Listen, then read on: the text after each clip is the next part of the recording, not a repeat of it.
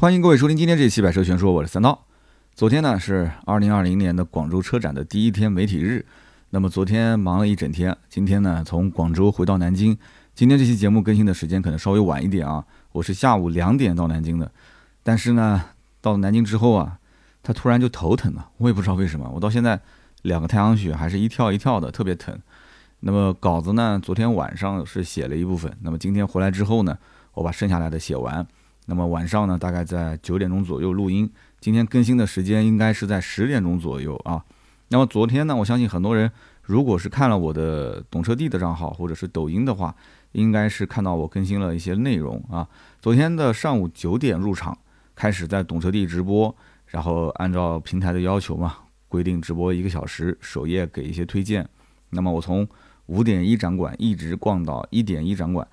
呃，距离快直播的时候，结果直播间被封了。懂车帝官方让我直播，结果把我的直播间给封了。那我看一下，我说怎么回事呢？肯定有什么误会，对吧？结果说是我直播过程中有销售引导。哎，那什么叫做销售引导呢？其实就是我的职业病啊。每次去介绍一款车，就总是想聊一聊它的定价、它的优惠啊，啊，它今后比较合适的出手的时机啊这些。那我认为是很实用的信息，但是。平台的话，他对这些内容是比较敏感，他觉得说啊，你反复提到价格啊，提到优惠，你你是不是在诱导啊观众去消费啊？我也不知道他怎么想的。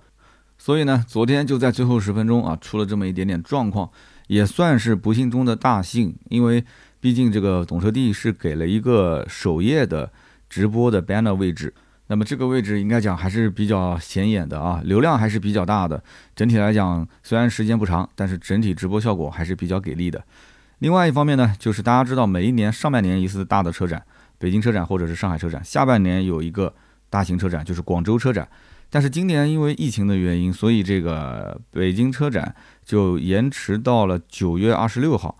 那么这个广州车展就很尴尬了。广州车展昨天嘛，十一月二十号。两个车展挨得实在太近太近了啊，所以因此厂家肯定是要权衡这个重点，到底哪个车展更重要啊？投放它的重磅车型。那么这一次其实广州车展重磅车型并不多，就像我节目标题写的啊，这一次不到十台重磅车型。其实，在我的心中可能连五台都没有啊。我不知道大家想听什么车啊，所以这次呢主要是挑选我觉得还比较重要的车型，稍微聊一聊。然后呢，如果没提到的。大家呢可以在评论区告诉我啊，后期这个车上市之后啊，我还可以专门做一期节目来好好的聊一聊。那么关于这个车展啊，我其实呃，特别是大型车展，对于内容产出一直都有一个比较大的困扰啊，就是音频节目呢是我自己负责，对吧？产出内容倒不是很困难，看到什么体验了什么跟大家分享就可以了。但是这个视频和图文就比较麻烦了啊，视频的拍摄和剪辑。他都需要带一个团队过去啊，拍摄呢也是费时费力，后期呢还要花时间去剪辑，然后上传也需要时间，对吧？你说这个五 G 还没普及之前，四 G 一个视频那么大的流量，对吧？我们一个视频可能以前都是长视频啊，可能都要一个 G 两个 G，我一天要是出好多部的话，那我我有点吃不消。四 G 传呃视频也是特别的慢啊。那么现在好了啊，这个五 G 随身 WiFi 这是一个好东西啊。我们手上拿了一个五 G 随身 WiFi，里面有十个 G 的流量，但是这次有意思了，这次不拍长视频了，这次全是短视频。短视频其实四 G 流量就够了，根本就不用这个五 G 的 随身 WiFi。这一次我们用这个五 G 随身 WiFi 相当给力啊，一个小视频上传基本上都不超过五秒钟，就嗖嗖嗖就好了，真的是超快。这也是我第一次体验这个五 G 啊，相当给力。然后呢，这个关于内容产出，除了视频之外，还有就是图文，图文也很麻烦，对吧？很多想要去了解广州车展的相关信息，大家基本上都是上大平台，对吧？那我们这种小团队，其实制作的内容和大平台如果是类似的话，那这没有任何意义，是不是？小团队在车展上，我觉得就应该是发挥自身的特色，做一些有创意的、有观点的、有态度的内容，大家才能接受啊，看的才过瘾。所以说这次我稍微改变了一下策略啊，我干脆一切从简。我这次就带了一个摄影师，什么专业设备我也不带了，就一个手机啊，一个稳定器，然后就手机拍小视频，拍好之后直接用 app 剪辑。我不知道大家用什么 app 剪啊，因为我自己用的是那个剪映，很方便。剪完之后直接上传，啊，没有那么多复杂的操作。我刚刚也说了，有一个五 G 的随身 WiFi，非常快。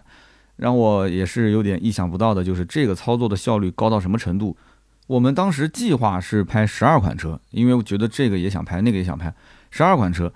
但是真正到了现场来看的话，早上有一个直播，九到十点钟，然后一直忙到下午五点，中间一共也就七个小时，还要去掉一个小时吃饭，才六个小时的时间。我当时计算了一下，就算是连轴转，我估计能拍个七八条啊，还要上传。当时我也不知道上传的速度怎么样，啊，七八条我觉得就已经算很满意了。结果我们更新了。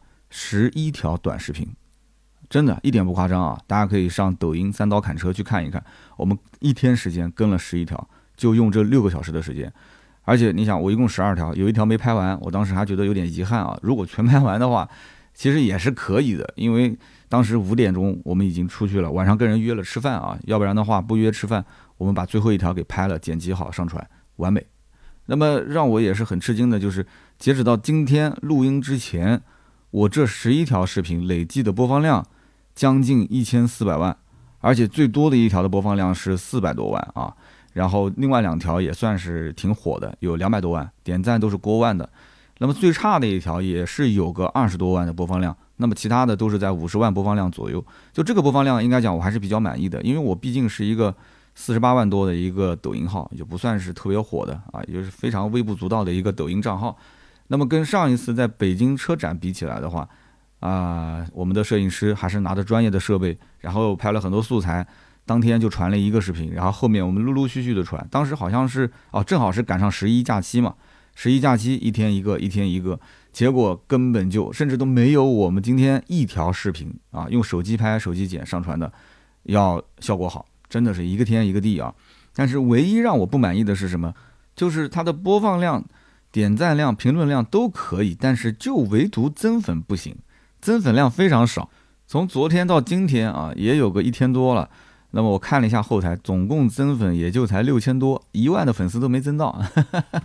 哎呀，这个说起来真的是有点心酸啊！人家可能一条视频就能炸个几十万甚至上百万粉丝啊，我们就六千多的粉丝。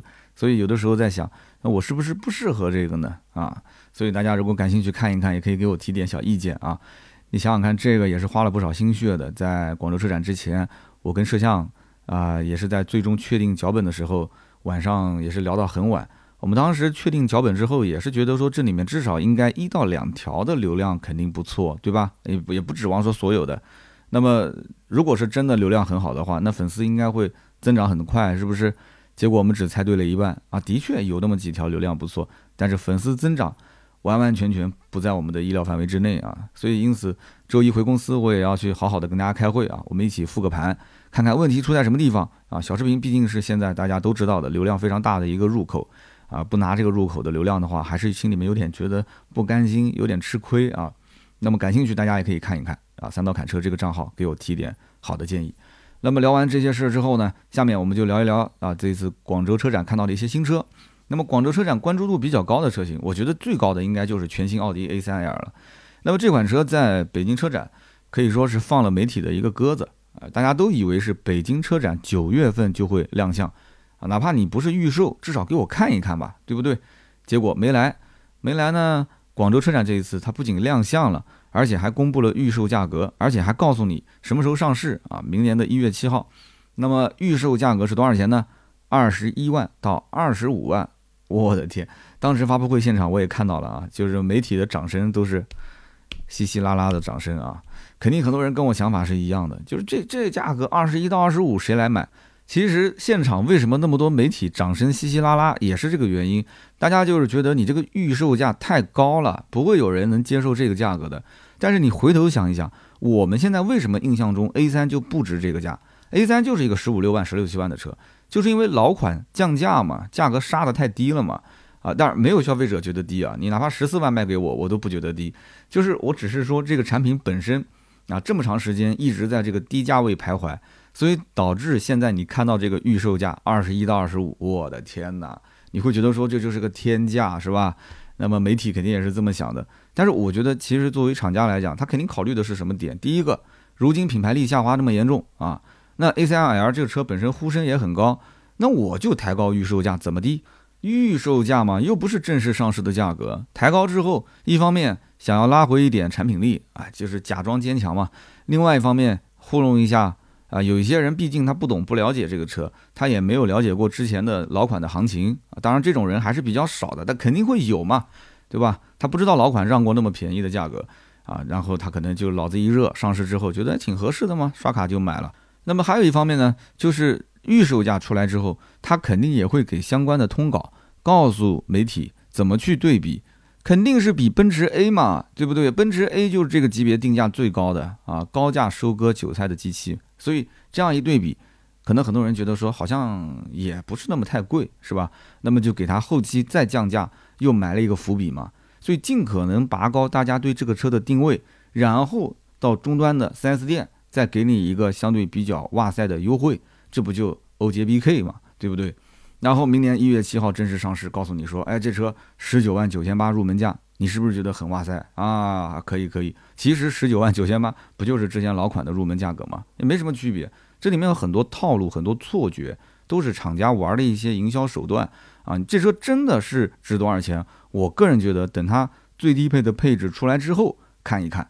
啊，有没有说很良心啊？之前最低配的配置很低，现在这个两块液晶屏都给你标配了，而且尺寸都不变，对吧？然后整个里面的相关的功能配置、车联网的功能，啊，我想也不要太指望。你看看高尔夫的那个车联网，还有驾驶辅助系统，你就知道 A3 估计也是，对吧？兜里面藏一块钱，拿出个两毛钱给你啊，再给你两毛钱，你就觉得特别开心的那种。你想让他一次性掏出来全都给你标配，不可能的事情啊。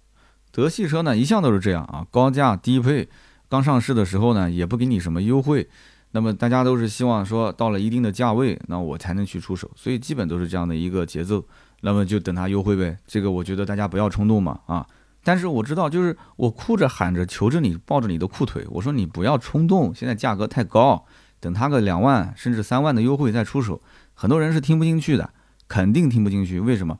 他本来就很早。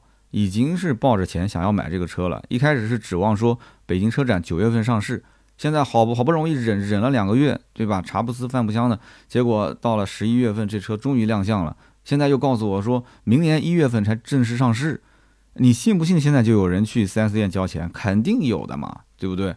我告诉你，将来优惠三万四万没有用，这就跟什么呢？就有点像身边人换手机啊，明明自己手机其实用的挺好的，但是一看到新款。啊，iPhone 十二上市了，就天天瞅自己这个手机，一会儿拍照不好看了，对吧？自拍不好看，那这个你不能怪手机啊，啊，一会儿又觉得说手机旧了，那你换个膜不就跟新的一样了吗？对吧？换个手机壳，啊，一会儿又是觉得这个软件打开稍微卡了一丢丢，那你后台把程序稍微去掉一点不就行了吗？啊，最后，最后就说不行不行不行，我得要换 iPhone 十二啊！看到别人天天在你眼前晃来晃去，你忍不了多久啊！大概就是这么一个消费逻辑。但是新款 A3L 它轴距是加长了一点，外观也变帅了一些，内饰也换了风格。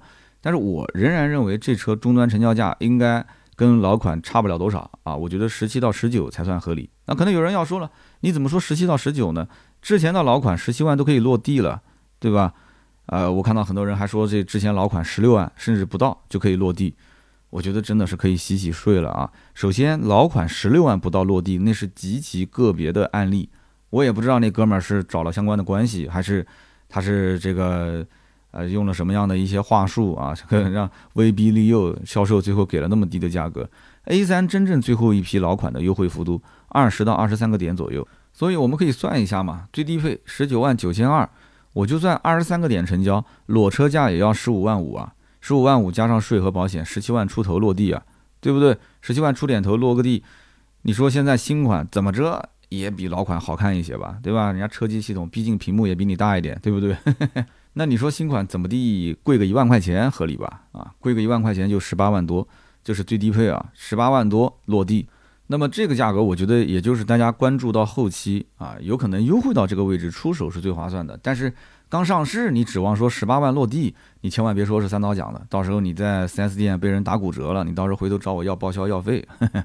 那么新 A3 外观和内饰呢，其实我觉得是加分的。那么这个车呢，它因为是老款拉了个皮换了个屏，对吧？平台动力都没有变，因此它后期到底卖的好不好，我觉得最关键的因素就是它的。配置和它的价格这两者之间加在一起，不就是个性价比吗？对不对？大家买这个车不就图性价比吗？要不然我干嘛要买它呢？啊，这个标又不是说能给我带来多少的尊贵感啊，内饰也不是说多豪华。那么因此，新款的 A3 如果是跟老款比，差价在一万到一万五之间啊，贵了那么一丢丢的话，可能很多人能接受的。但是如果说奥迪 A3 这车新款啊，觉得自己很厉害，然后一直呢它不降价，它不降价跟老款相比的话，差个两三万，那消费者又不是个傻子，这车你想，大多数都是什么家庭买啊？都是首次购车用户啊。首先，他首次购车用户有个特点，他的对自己购买车的时间会有一个限定值，就是在几月份之前我要把车买回来，因为它是刚需，对吧？那么这一类的用户，他对品牌忠诚度又没有那么高，哦，我就非奥迪 A3 不买啊。所以在这个区间，如果你价格还降不到位的话，直接就去其他家把车给提了嘛，谁就非你奥迪 A3 不买呢？你说是不是？那么另外就是奥迪 A3 的价格走势肯定也会跟着第八代的高尔夫相应的会有一个联动。那么在之前的节目里面呢，我跟大家也聊过关于第八代高尔夫现在的一个定价分析以及今后的一个走势判断。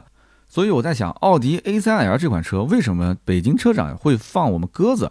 很有可能他就是想让高尔夫八先打个头阵，暖个场，看一看市场的反应啊。如果还不错的话，那么奥迪 A3L 发布的时候，它就会更有底气了。所以为什么它现在发布的预售价格感觉还是比较高？我怀疑，如果高尔夫八出来之后，大家觉得这个价格不合适啊，都在那边啊，有网上有负面，它可能它的预售价就是二十万到二十四万，结果看高尔夫还不错，预售价二十一万到二十五万，预售价这个其实前一天领导只要拍个脑袋都能定出来，都无所谓的，对不对？那么目前来讲，应该说整体啊较好的场面的确是实现了，大家也没什么说它不好的，但是叫不叫座还真不好说，这种车子不降价想叫座真的很难。那么这次奥迪还公布了 Q5L Sportback 的版本啊，它的售价四十二万六千八到四十九万九千八。奥迪的 Q5L 大家都很熟悉了，现在是中期改款。那么这是什么车呢？这就是一个溜背造型啊，你可以理解成是一个小轿跑 SUV。但是这个溜背其实溜的也不是那么彻底啊，不像宝马的 X4、X5 那么彻底。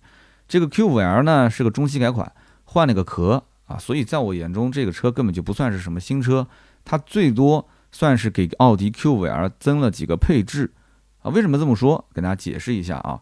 其实呢，道理很简单，大家只要拿这个 Q5L Sportback 的入门版，四十二万六千八时尚型，你拿去对比奥迪 Q5L 的次低配四零 TFSI 的荣享时尚型。最近如果看 Q5 的都知道啊，Q5 卖的最好的就是这个版本。那么这个版本跟它之间差价一万一，Q5L 比它低一万一，四十一万五千八。而这个 Sportback 版本呢？它不但外观更骚气一些，它还比 Q5L 多了十二点三英寸的全液晶仪表，十点一英寸的中控屏。Q5L 的这个版本是八点三英寸的，还有三十色的氛围灯。Q5L 只有一个单色氛围灯，然后还多了自动泊车，多了三百六十度的全景影像。是不是很多人听到这里，本来是想买奥迪 Q5L 的，现在突然之间讲，我明天去下订单，我要去买这个 Q5L Sportback 了。就一万一千块钱多那么多，外观还骚气，对吧？特别符合我的气质，我肯定要买这车。但是问题在于，这车是刚上市的新车，你要搞清楚，官方指导价它不是终端成交价。你知道现在 Q5L 四零 TFSI 荣享时尚成交价多少钱吗？普遍在三十四万上下，优惠都在七万多啊，兄弟，七万多的优惠啊！Q5L Sportback 这个车刚上市，为什么一张订单没有呢？因为它没有优惠啊，它没有优惠，两款车的差价接近多少钱啊？新车的指导价差了一万一，优惠又差了七万多，加在一起差价将近九万，你会买吗？你肯定不会买的嘛！就算钱是大风吹过来的，你还得弯个腰去捡，你说是不是？那多累啊！所以不优惠的话，4S 店肯定是一张订单也接不到。所以这车上市，我估计至少两万起售啊，就优惠两万起售。那么只要优惠放出来。它肯定是连续跌停嘛，这种车，除非厂家说我根本就不追求销量，这车一个月给经销商就发个三五辆，这怎么可能呢？本身就是个中期改款的 Q5L 换个壳，对吧？天生卖 Q5L 也是卖，卖这个也是卖，而且这个车降不降价，其实对 Q5L 意义不是特别大，就是影响不大，它就是 Q5L 的一个增配。我个人理解啊，多卖一辆是一辆，所以它应该是迅速的会让到跟 Q5L 差不多的价格。如果它这个配置反而卖得好的话，它甚至可能很快就跟 Q5L 的优惠是一样的，啊。所以这是我的个人的一个理解，要量必须让价，而且这个车型一旦还是比较受欢迎的，那么厂家可能会觉得说，那 Q5L 的 Sportback 版本可能正好是切中了一部分年轻消费者。那么之前考虑 Q5 的时候，觉得有点老气。而且很多人觉得这车，你看我的邻居也开这个车，我的同事也开这个车，我也不想买 Q5 了。哎，这个时候出了一个 Sportback 的版本，那么原先都不准备买 Q5 了，现在又拉回来准备买，那你不能用这个价格去阻碍他刷卡，是吧？所以奥迪目前不就是这样一个困局吗？啊，必须让价，不让价我不买，没办法。那么类似这样的问题，其实大众也有，像途观 X 啊，我们讲叫途观叉，它名字起的也挺好的，探岳叉、途观叉、途昂叉。那么我们订阅号有关于途观叉这个车的详细的分析文章。那么这种车呢，是首先它是中国特供车型，它本来就是一个收割韭菜的车型。隔壁一汽大众有探岳叉啊，两个车子就是换个壳，有什么区别呢？那么现在探岳叉优惠三万多，上汽大众自己店里面有途观 L，途观 L 优惠四到五万，途观叉它的定价比途观 L 还要再贵个两三万块钱，那这个逻辑不就跟刚刚那个是一样的吗？对不对？那如果不优惠的话，一前一后差价就六七万块钱，七八万，那你会买吗？你肯定不会买嘛。隔壁的探岳叉都已经优惠三万多了，所以这车它的优惠幅度即使跟途观 L 是一样的，优惠到四五万，它之间的差价还在两三万，所以它的定价更高。你要这么讲的话，那奥迪 Q5L Sportback 还是比它要良心一点的，真的是要良心一些啊。那么另外一方面呢，就是这两年啊，我观察了一下周围买途观 L 的客户。啊，首先买这个车的人现在也没有以前那么多了，但是通过这些客户，我得出的结论就是，这一部分人群消费是非常理性的，他不像以前买途观加价的那一部分人。途观 L 的客户现在真的是，要不就是家庭可能是从轿车置换成 SUV 的，甚至还有一些是家里面的首次购车用户。啊，这个以前其实途观也是一样的，途观 L 首次购车用户也很正常，对吧？家里面买辆 SUV，预算二十来万的，那么你想把这种。理性消费的客户转换成途观叉，这种途观叉就是属于给感性消费的用户准备的车型。你让他们俩之间转换，我觉得真的是微乎其微，除非是价格真的是完完全全能够让你没有办法拒绝。你说，哎，途观叉这车好不好看？好看，而且呢又是个新款。很多人可能是图新，还不一定是图说好看，他可能买一个途观叉。这个逻辑就跟前面为什么有的人不买 Q 五了，但是看到了 Sportback 版本又回去买了，是一个道理。所以这个价格其实真的还是非常关键的因素啊。那可能有人讲什么车不是价格关键因素呢？那你还真别这么说。那你说丰田呢？马上后面我们就聊丰田。丰田你不管怎么让，它都让不了多少钱，大部分的车子就几千块钱、一万来块钱，所以它的定价就更加要谨慎。但是大众这种车型真的是这样子，转换的可能性不大。像这种什么途观叉、途观 L 之间，然后价位又落差在两三万。我所以说它是一个注定凉凉的车型嘛，你不信就走着看嘛，它的销量肯定是非常的差。那么这一次的广州车展还有一款车关注度也非常的高，刚刚提到了丰田，我们就接着聊丰田。严格意义上讲呢是两款车，一个是广汽丰田的凌尚，另一个呢是一汽丰田的奥兰。这两个车呢就是兄弟车型啊，你可以理解成就有点像卡罗拉和雷凌一样的。那么它这个车子的定位是什么样呢？它有点类似于定位在雷凌和凯美瑞之间。卡罗拉和亚洲龙之间啊，就这么一讲，大家就很清楚了啊，就是这么一个 A 加级的轿车。那么在现场比较有意思的情况是什么？在广汽丰田的展台上是凌尚，这个凌尚呢围的是严严实实的，媒体只能是隔着这个围栏去拍照，所以他好的没学会，哎，他把雷克萨斯的那一套他学会了。这车有什么好围的呢？我就搞不懂的，一个普通的紧凑型的轿车，他还围的，我的妈呀，我都不想说了，自己当个宝贝一样的。然后一汽丰田呢比较接地气，一汽丰田的奥兰呢啊也是放在展台上，但是它比较接地气，哎，人家没有围起来，所以呢媒体就可以走进去拍，你不管贴得多近，你都可以拍。但是比较奇葩的是，它竟然没有把车门打开，它不让进去坐，但是它的这个车窗的玻璃啊，我们知道如果是近距离拍摄，有的时候还会贴这个黑的贴膜，然后不让你拍内饰。它内饰也能拍，所以你只要拍摄的这个摄影技术好一点，你照样是可以拍到内饰。因此，大家现在想要看啊，凌尚和奥兰这两个车的内饰的图，你就搜奥兰的这个车的新闻啊，你搜凌尚的新闻，你是看不到它的内饰的。我看了一下，就是汽车之家这么大的平台，他去拍凌尚也只是拍了几个车身的照片。那么它的内饰竟然通过奥兰已经看到了是什么样子呢？其实也就是卡罗拉和雷凌的那一套内饰，有什么神神秘秘的呢？我就搞不懂，对不对？还要围起来，还不让看这个零上，哎，真的我不知道他在想什么。这两个车的定位我刚刚也讲了啊，在卡罗拉、亚洲龙之间，雷凌和凯美瑞之间。那么目前对外宣传说它是会用到和凯美瑞和亚洲龙同款的那个2.0升自然吸气啊，加上 DSCVT 的这一套动力总成。哎，这样听起来还不错，是吧？但是毫无疑问，只要用了这一套动力总成的话，它的售价肯定是不会低的啊！你就不要指望说比什么卡罗拉、雷凌啊贵个一万块钱，贵个几千块钱啊，不可能的。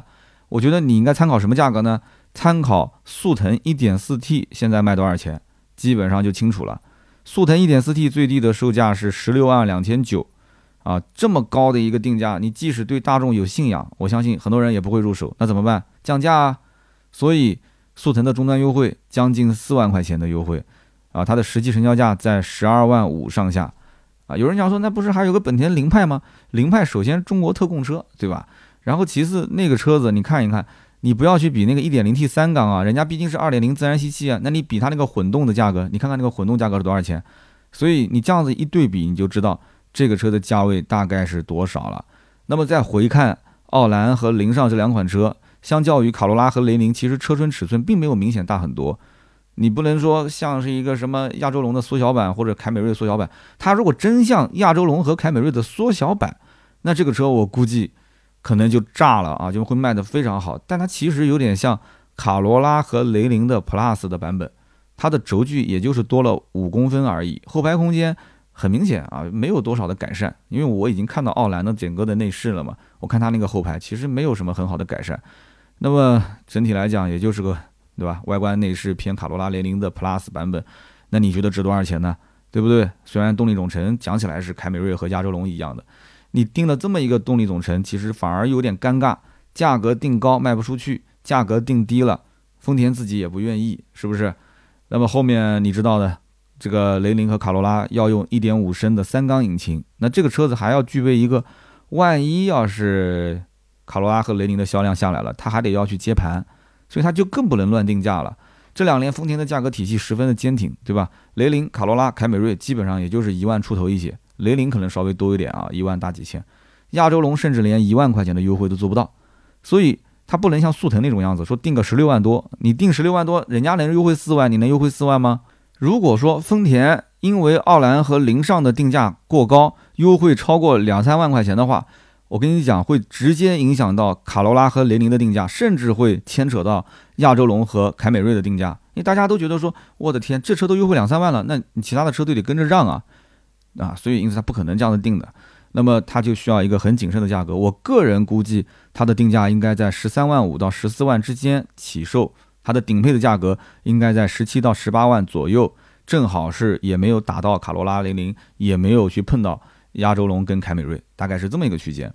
那么另外就是凌尚跟奥兰这两个车啊，它的这个车的名字不仅仅难记、拗口，而且很让人陌生。更麻烦的是什么？就这两个名字犯了大忌。有人讲什么大忌啊？我听的不是没什么毛病吗？可能我们听友里面大多数人觉得没有什么毛病啊，但是有两类人他已经听出来这个里面是有问题的了。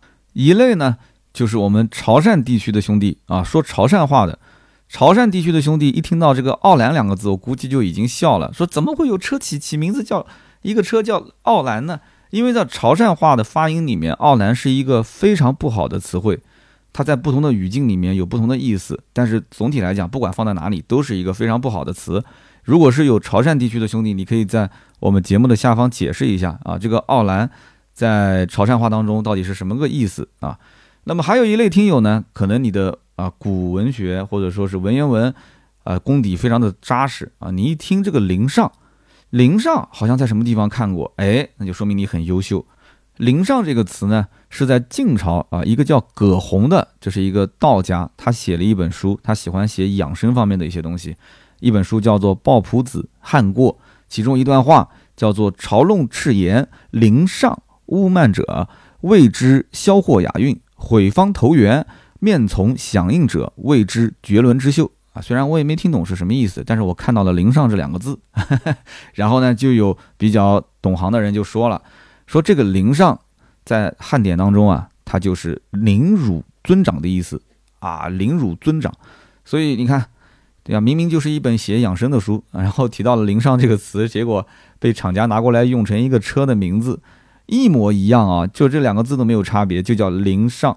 厂家只要在取名之前稍微上网搜一下，他就可以知道这个名字其实并不是什么好词汇。结果丰田出了两款车，两个车名都踩了雷，一个凌尚，一个奥兰。但是当然只有卖不出去的价格，没有卖不出去的车，对吧？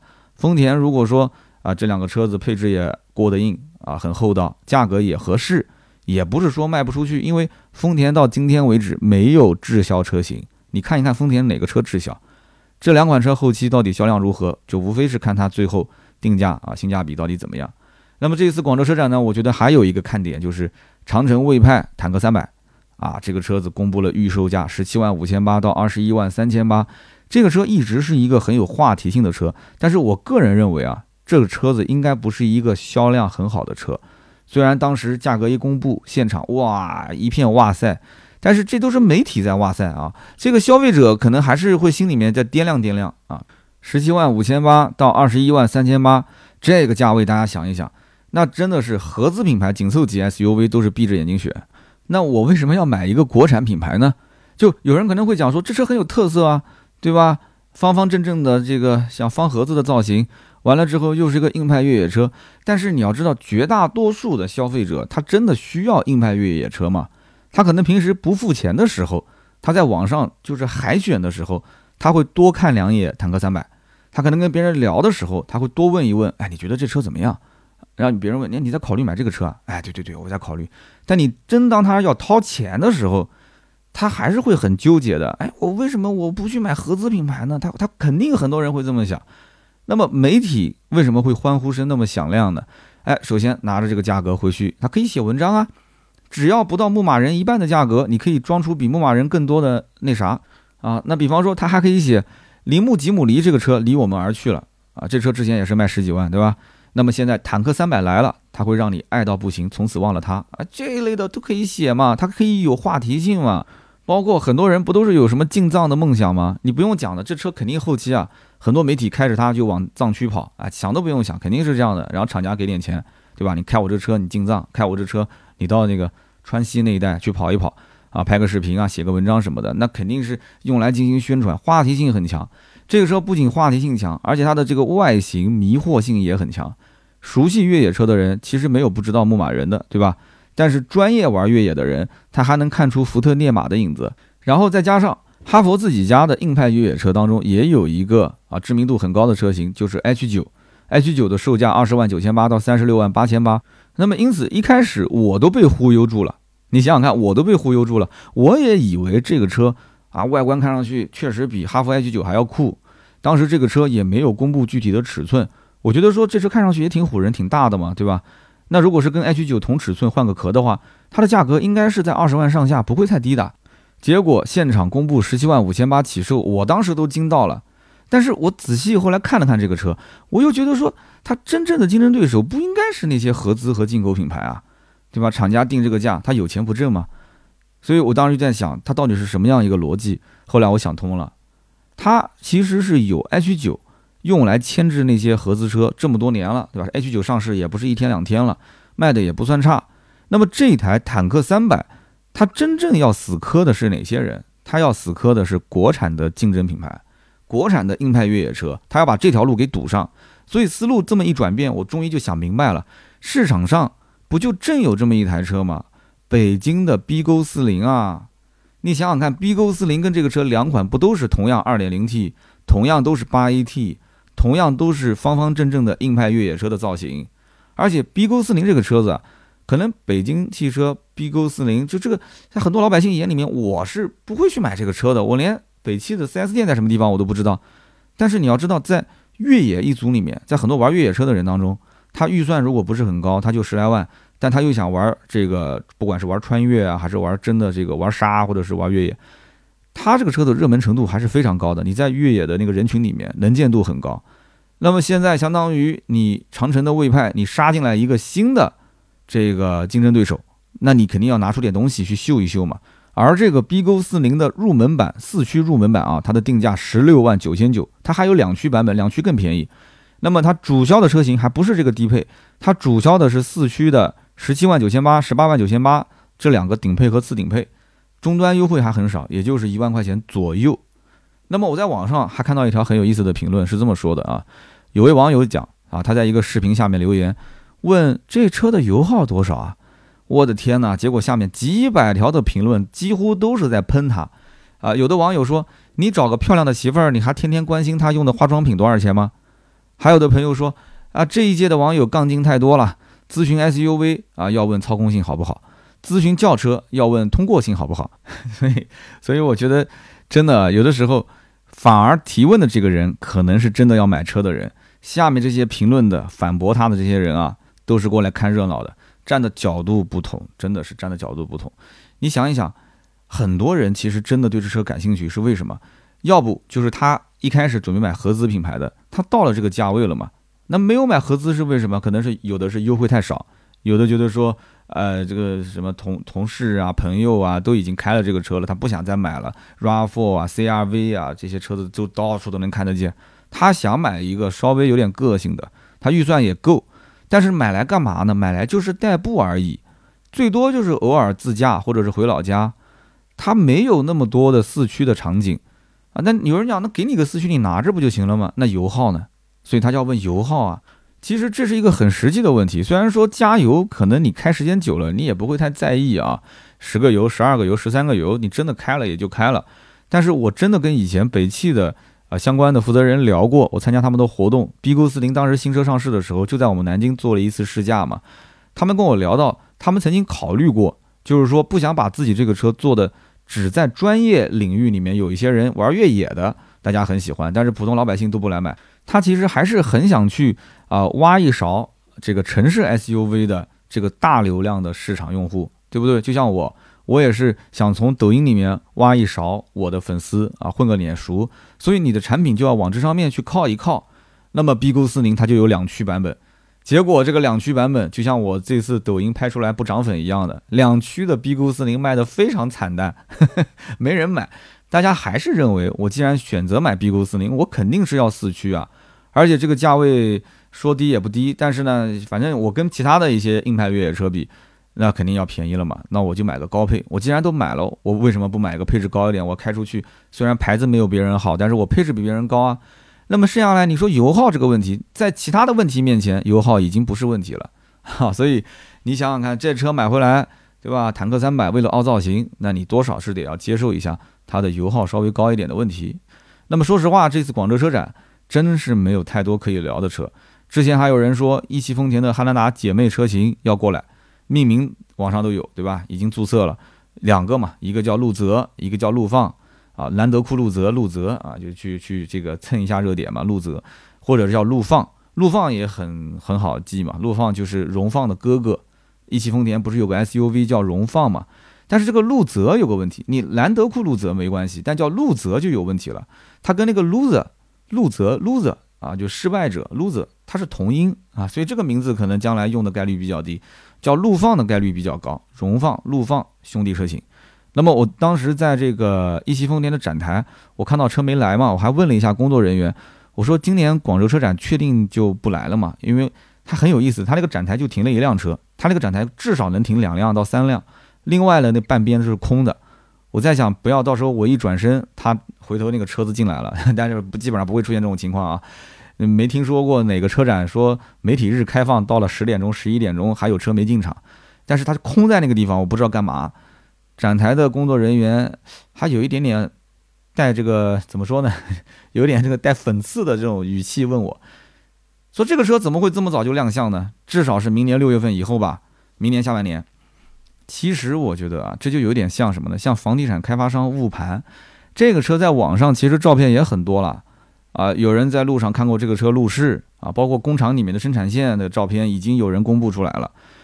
什么叫做误盘呢？买房子的人都知道，就是你如果房价一直在涨，开发商越晚去开盘，它的价格就越高，它就叫捂着不卖。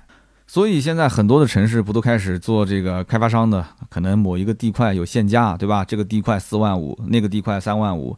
所以，我希望这个车市有没有一天，啊，也能弄一个什么限价之类的 哈，让这些物质不上市的这些厂家上市之后，我们知道这车上市肯定要加价的，最后给它统一必须平价销售，哎，然后从网上摇号啊，就跟买房一样，现在南京这里买房摇号很公平啊，公证处上网直接摇号，摇到谁谁来提车，哎，这个我觉得很公平啊，这样的不用加价了，对不对？摇号买车，啊，你看提了一个非常公平的方式啊，公证处摇号买车。但是我觉得这个也不现实啊！如果你开始是真的是公证处摇号买车的话，厂家就加大产能，给经销商多铺点货呗，大家都能买到车了，那这个时候不就不用摇号了吗？等到你不摇号的时候，有人讲说，哎，那不就降价了吗？我再减产呗，我这样子一减产，经销商不就又可以加价了吗？对不对？经销商一加价，那边又开始摇号了，然后那边刚开始摇号没多久，厂家又增加产能，然后又不摇号了。那这个折腾来折腾去的，真的一点意思都没有啊！而且咱们是市场经济，对吧？市场经济不要过多干预嘛，对不对？你只要正常合法纳税就可以了。你加的钱到底纳不纳税？我想问问各位经销商朋友们啊。那么怎么说呢？七座 SUV 在整个市场上，汉兰达确实是很难追的一个竞争对手。实话实说，太多人是贴着个脸加价去买，对吧？大家都知道明年要上新款，但是现在还在加价。你不让他买，他总感觉好像这一生啊错过了一些什么，有点不完美，哈哈，那么多的七座 SUV，对吧？福特的锐际也好，不管是六座、七座，包括全新胜达，难道这些车都比不过汉兰达吗？啊，只不过知名度高，第一代的网红，然后一直红到现在而已嘛，对不对？那么一汽丰田啊，不管是叫陆放还是陆泽，这个车后期到底怎么样？那有一件事情是确定的，它会上2.5混动。这一套动力总成大家应该很熟悉了，对吧？亚洲龙啊、凯美瑞啊都在用。那么现款汉兰达上面的 2.0T 还用不用？很多文章里面都没有提到。大多数人猜测是直接用2.5混动去替代 2.0T。但是中国市场是比较特别的，因为生产线都在中国本土，对吧？那么因此，我觉得将来 2.0T 存在的可能性还是很大的。呃，有人会觉得，那为什么要存在呢？哎，2.0T，你想现在本身汉兰达卖的这个动力就很好啊。大家都能接受啊！你突然换上一个混动版的汉兰达，我觉得不一定人人都能接受啊。你看看奥德赛跟艾力绅，你就知道了。虽然说现在的这个卖的也还行，但是明显它的存在感已经大大不如以前了，所以才会让现在 G R 八那么嚣张啊！G R 八现在卖的非常非常好，几乎是一家独大啊。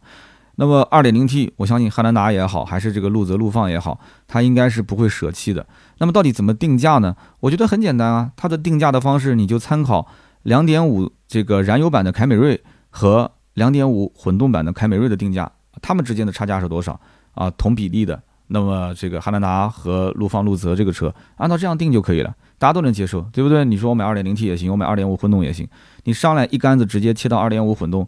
如果你的起售价格在二十五万多以上，虽然说汉兰达的车主绝大多数买的都是这个将近三十万的版本四驱豪华，但是还是有人会觉得一开始就觉得你价格有点偏高，而且你想还要加价呢，这车基本上百分百加价。厂家说了，明年即使上市，年产量五万台，大家知道五万台是什么概念吗？全中国一汽丰田的经销商六百多家，如果按照一年五万台，一个月四千多台来算的话。每家经销商其实也就分到七十台车左右，七十台车左右。你现在问一问广汽丰田、汉兰达，他们一个月能接多少张订单？每个经销商的这个手上有多少单子是交不出来的？七十台车，所以你指望说一汽丰田跟广汽丰田互相竞争，啊，然后今后汉兰达不加价啊，被这个车挤压的不加价，甚至还要让价，我觉得抱着这种幻想的小伙伴啊，真的可以买其他的车了啊，可以洗洗睡了。这个车上市只是加价一万还是加价两万的问题啊，提货时间只是两个月还是三个月的问题啊。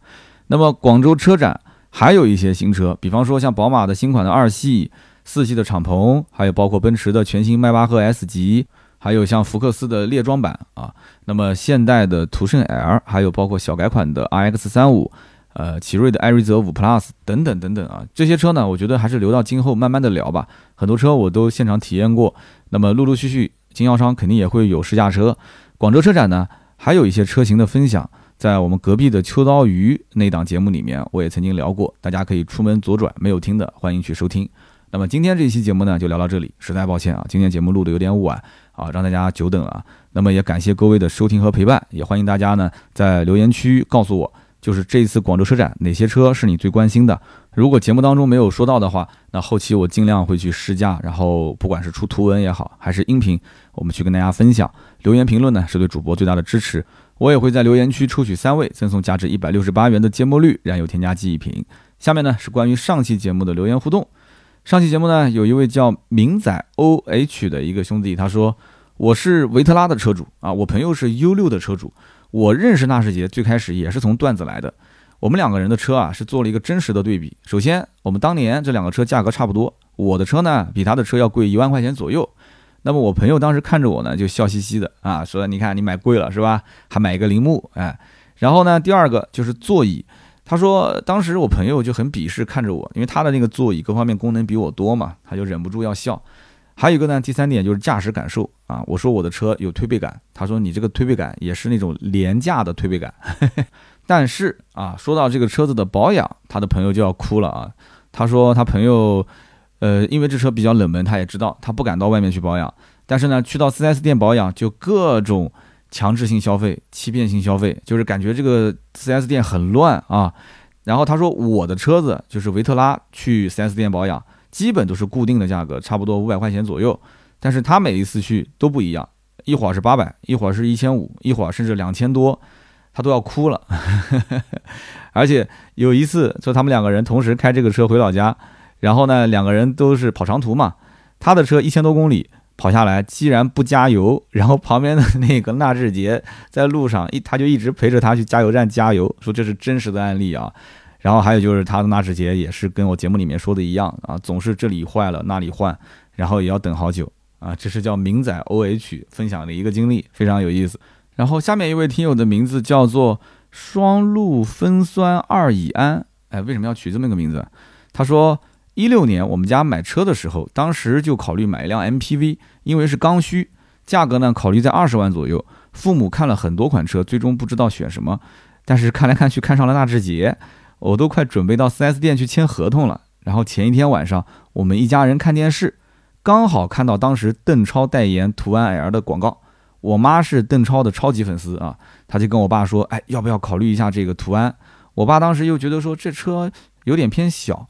况且当时新车优惠幅度也不是很大，但是我妈对途安是越看越喜欢啊，估计是可能看邓超是越看越喜欢，然后就做我的思想工作啊，然后我跟我妈就一起连坑带骗去说服我爸，最后我爸被说服了，功夫不负有心人，我们家就把途安给买回来了，开到今年也开了有四年，各方面呢都还不错。今天我让我爸就听了三刀你这期节目，我爸就不禁感慨说还好当年是听了你和老妈的。要不然的话，我们家就要和 加油站签合同了，啊，其实也不一定啊，说不定你们家当年买了一辆这个纳智捷，啥毛病也没有，也就是油耗高一点，对吧？但是你们就提前享受了那么多的高科技啊！你要是这么想，我那期节目并不是说这车一无是处啊，对不对？这一点请转达给你老爸。那么下面一位听友呢，叫做唐 T A O N G 涛唐涛，他说。我是湖南人啊，我从小呢都很内向啊，我不爱说话，一直在湖南上学，普通话都不标准。我一直读到研究生啊，随着这个知识的积累，也开始慢慢的想要跟人交流了。工作之后呢，我每天晚上都是听郭德纲的相声入睡。我也想让自己更加善于交流。我现在呢就只听《百车全说》和《秋刀鱼》。为什么我现在只听这两个节目？我也一直不太清楚。今天呢，我在节目里面听到三刀讲吕南。啊，就总是说不好的时候，我突然之间就有一种情感共鸣啊，我就想起了我在学生时代啊，我说飞虎啊，湖南人说飞和夫啊，湖南人说 H 跟 F 好像说不清飞虎的时候，同学们就嘲笑我。那么这件事情呢，让他也是挺受打击的啊，有点没有自信啊，也就不太愿意跟别人交流了。所以他说听这个节目真的啊，以车作为引子，谈天说地，互相学习，互相进步，挺好的。那这是一位叫做唐涛的听友分享了他的一个经历啊，他说是第一次留言，确实是有感而发。那从我角度来讲，我觉得啊，呃，人其实性格分四种，我推荐大家看一本书，叫 D I S C DISC D I S C 性格分析啊，有很多类似这样的书。那么具体推荐哪一本？呃，不行，我回头让盾牌发到朋友圈吧，大家可以加微信四六四幺五二五四，我把这两本书的照片拍好之后发朋友圈。就这两本书对我影响还是蛮大的，而不是说我的性格是通过这两本书啊，这也是我最近一段时间才看的。就是我看完之后，我才突然发现，就是所有身边的人的性格，其实如果归一个大的类型的话，它就是 D I S C 四个类型。D 型是决策型，它就是像我们可能很多公司里面的大领导、大老板，他只要结果不要过程。这种人是比较冷血的啊，他就是有非常明确的目标，直接奔着目标走。互联网公司很多老板都是这样的性格，对吧？然后呢，I 型就是我这种类型的，特别外向啊，脑袋特别的发散。到任何场合都不怯场，讲话呢是呱呱其谈，也甭管讲的对不对，有没有文化，反正不管，反正就说，开心就好。然后这个 C 型是分析型人格，他平时可能不太爱说话，他遇到任何的事情，他第一个反应就是，哎，为什么要这样？Why？为什么要这样？哎，你有论据吗？啊，你有数据可以支撑吗？对不对？他什么事情都是很冷静的去分析。然后这个 S 型是什么呢？S 型是一个牺牲性。牺牲性的性格特点，他是偏向于去同理心，他不太爱说话。这个哥们儿应该就是偏典型的 S 型，他不太爱说话啊，他可能会换位思考，他总是会觉得说你说的应该是对的，但是呢，我嗯有些想法他也不太知道该怎么表达，所以他跟 I 型、跟 C 型、跟 D 型都不一样。但是每一个人并不是一个类型直接到底的，很少很少，基本上都是复合型的。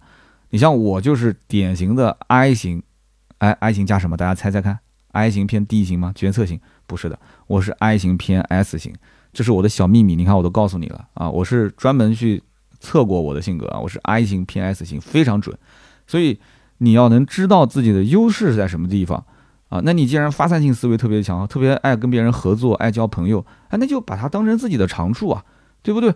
那我这种呢性格是有什么缺点呢？缺点就是不能坚持，而且经常就是有新的想法。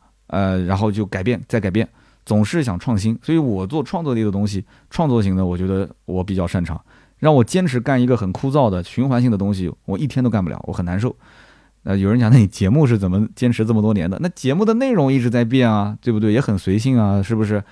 那么如果说你是 S 型，你再看看你是有没有其他，你肯定不是 I 嘛，对吧？这位听友，你如果是 S 型偏 C 型的，那你可以是一个非常好的老板身边的好助手。啊，很忠诚的一个辅助，而且分析能力很强。我觉得你应该不是 S 型偏 D 型啊，你是一个奔着一个目标直接过去，中间不考虑任何的感情因素吗？啊，我觉得应该不是，你可能是 S 偏 C。这两本书非常好，而且今后有机会的话，我可以通过 D R S C 的这种性格分析啊，跟大家来聊一聊怎么选车啊。每个不同性格的人，我觉得选车，你只要能看清楚自己的优点跟缺点，往往这个车啊，你就开得很带感。我觉得真的有的时候不是这个车子。什么性能特别好，空间特别大，配置特别高，它就能让你得到愉悦的感觉。它往往就是你跟这个车的性格很投，别人都觉得这你怎么买这车啊？你这车怎么不好？哎，但是你把它当个宝贝，对不对？所以所以很多为什么冷门车，有些人就把它一开开个很多年，他就觉得怎么开怎么顺手啊。这个顺手真的不一定是什么动力悬挂给你感觉顺手，而是这车的气质吸引你。那有的有的可能是互补的性质，有的可能他就喜欢那种跟自己属性完全一致的，是吧？所以这个 D R S C 很有意思。那我也希望把我这一点点啊浅显的、刚刚现学现卖的一些悟出的小道理、小知识分享给大家。本身就是一个聊车的节目，带着最后互动的环节，大家聊聊心里话嘛，对吧？唐涛同学，大家听到了，如果感兴趣，也可以在留言区。啊，跟我去分享，我相信也有做培训的吧。一听说我讲 D I S C 工具，马上立刻就哎，三刀你还知道 D I S C 啊？我就是做这个的。哎，如果你真的是做这个的，你也可以说的再深一点，在我的评论区，我们一起来交流交流。那么好，以上的三位啊，就是我们上期节目的获奖的听友。那么最近一段时间，很多人也说了，说三刀啊，你这个充值节目怎么那么少啊？其实后期我也想把节目啊稍微调整调整，平时的节目呢，我想尽量让它栏目化。啊，脱口秀的性质肯定是不会变的嘛。但是我的节目，嗯，大家可能感觉到说，有时候聊车，有的时候聊人，经常有人建议说，你能不能固定每个月就出那么一两期的人物传记？你比方说上一期说纳智捷，挺好玩的，对吧？纳智捷，我听到我的东北的听友跟我讲说，哎，我身边有个老爷子，以前就跟玉龙集团严氏家族合作过，还发了一段语音给我。哇，当时一听，老爷子确实很厉害，讲了很多的一些小道消息。然后呢，还有人说玉龙集团这个他当年是跟雷诺在台湾是做他的代理啊。然后呢，卡片钥匙、备胎设计都是拷贝了当时雷诺风景二代啊，这是另外一个故事了。他说雷诺很多车型被玉龙拷贝完之后，这个车就没有进口了。所以我觉得我们的粉丝当中人才真的是很多啊。每次聊到一个什么样的人物传记和故事，大家都能补充。还有人讲说他以前是做贸易的，然后玉龙以前的零配件很多是找万象代工啊，万象代工完之后啊发到台湾去检测，但是呢，他的每一次开票的抬头就是结账的时候都是另外一家公司，他说不知道跟那个公司是什么关系啊。呃，谢谢大家对于我们节目的补充。我们的留言区四百多条，将近五百条的留言也非常有意思。大家听节目之余呢，也可以节目更新之后的一两天，可以去看一看评论，跟大家互相互动一下，挺好玩的。好的，那么以上呢就是今天节目所有的内容，感谢大家的收听和陪伴。如果想要联系我们的话，可以加微信四六四幺五二五四，加这个微信呢，也可以让盾牌拉你到我们的微信群里面一起来玩。全国各地、全世界各地的听友都在里面，非常有意思。那么我们下周三接着聊，拜拜。